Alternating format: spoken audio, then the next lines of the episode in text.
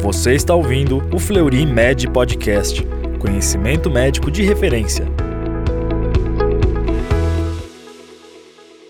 Olá, seja bem-vindo a mais um Fleury Med Podcast, canal oficial do Fleury Medicina e Saúde.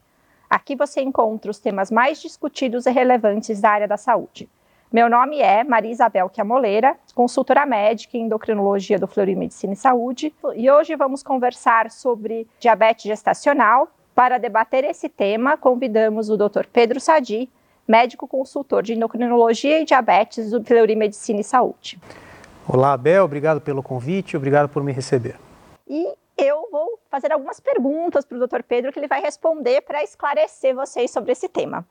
A primeira pergunta, que acho que faz uma coisa bastante sentido aí para a nossa população, seria: a gente sabe que a hiperglicemia durante a gestação é uma questão de saúde pública, na medida que é frequente e se relaciona com um pior desfecho materno-fetal. Mas, afinal de contas, toda hiperglicemia na gestação é diabetes mellitus gestacional? Olá, Bel. É isso aí, excelente pergunta. Não, a resposta é não, Bel. É, se calcula que de 16 a 18% de todas as gestações cursam com algum tipo de hiperglicemia.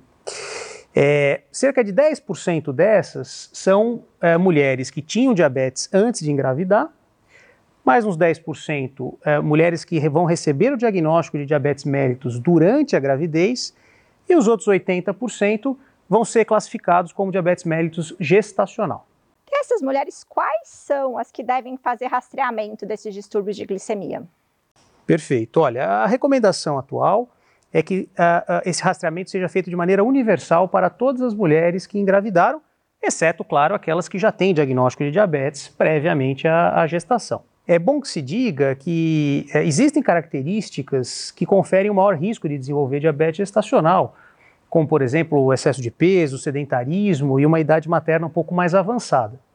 É, mas é, essas características e outras também, elas têm pouca sensibilidade para identificar todas as mulheres que de fato vão desenvolver diabetes gestacional. É, por isso, é, se recomenda então esse, esse rastreamento de forma é, universal. Tá certo. E como que a gente faz esse rastreamento?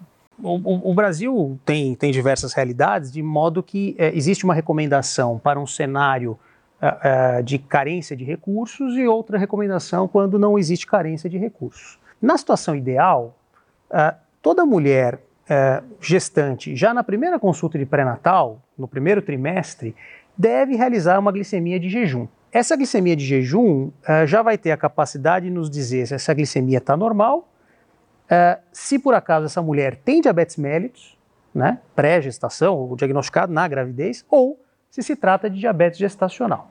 Também se recomenda, ou pode-se considerar, realizar uma hemoglobina glicada nesse primeiro trimestre uh, na medida que ela pode ajudar, então, a fazer esse diagnóstico de diabetes mellitus diagnosticado na gravidez e também existe uma correlação eh, em predizer o risco de vir a desenvolver diabetes mellitus gestacional. E o temido teste oral de tolerância à glicose tem ainda algum papel? Tem sim.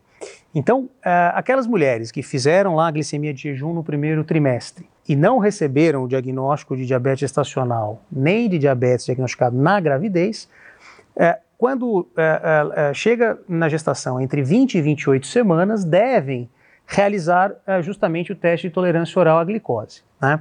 Esse teste, é, Bel, ele, a recomendação atual é que seja o teste de duas horas pós-sobrecarga com 75 gramas de glicose. Esse conhecimento ele vem de 2010 para cá, quando foi realizado um grande estudo que acompanhou mais de 20 mil gestantes, né? É, que foram submetidos então a essa, essa, essa curva glicêmica e, e, se observou então desfecho materno-fetal. Né?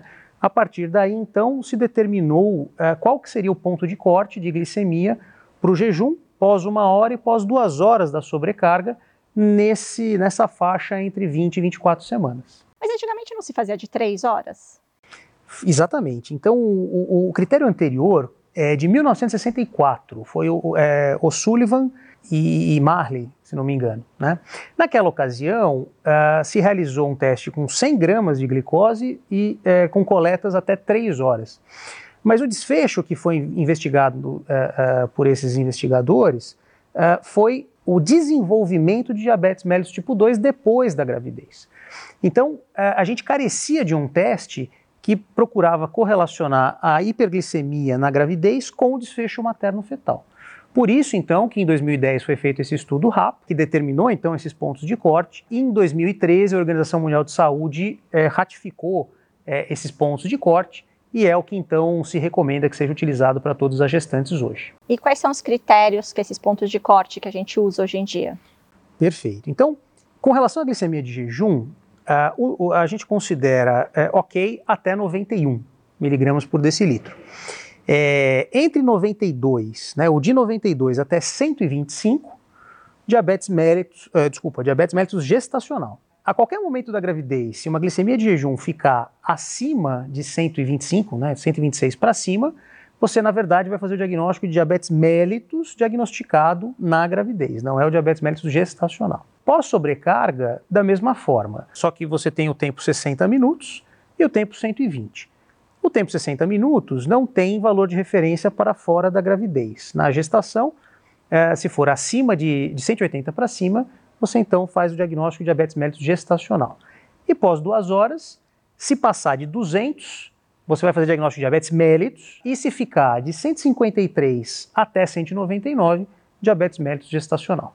Pedro, e mais alguma coisa que você acha que deve ser considerado no diagnóstico? Acho que é importante destacar que a hemoglobina glicada, ela só tem indicação, ou deve ser considerada no primeiro trimestre, pois nos demais trimestres não existem valores de referência. Um outro ponto importante é, com relação à curva glicêmica, entre 20 e 24 semanas, que para aumentar a reprodutibilidade do teste, é importante o jejum de 8 horas e que a gestante, nos três dias que antecedem o exame, tenha uma dieta habitual sem restrição de carboidratos. E um outro ponto que eu queria destacar é que então hoje o padrão, a recomendação para investigar e rastrear diabetes média gestacional é essa curva de duas horas pós 75 gramas de glicose, que além de ter essa correlação com o desfecho materno-fetal, é mais confortável também para a gestante, que não vai precisar ficar três horas uh, no laboratório.